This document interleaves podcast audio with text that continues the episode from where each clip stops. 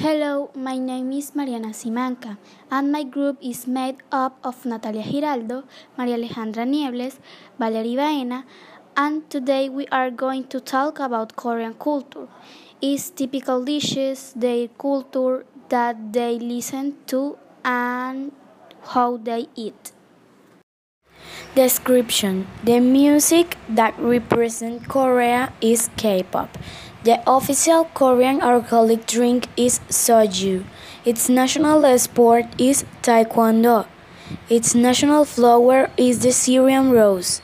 Its national clothing is hanbok. The military service is compulsory and lasts two years. Only men do it. The military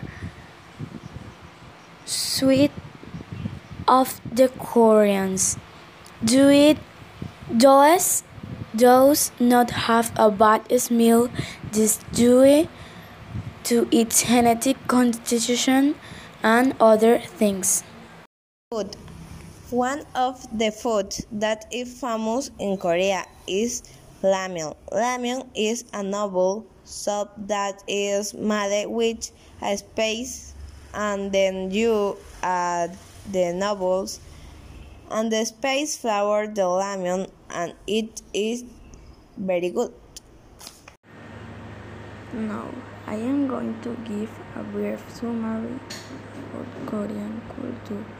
We could see that K-pop alcoholic drinks, Taekwondo is their national sport, the Syrian Rose is the representative flower and that military service is compulsory for men other than we was that their official food is the lamb and its preparation. Thanks.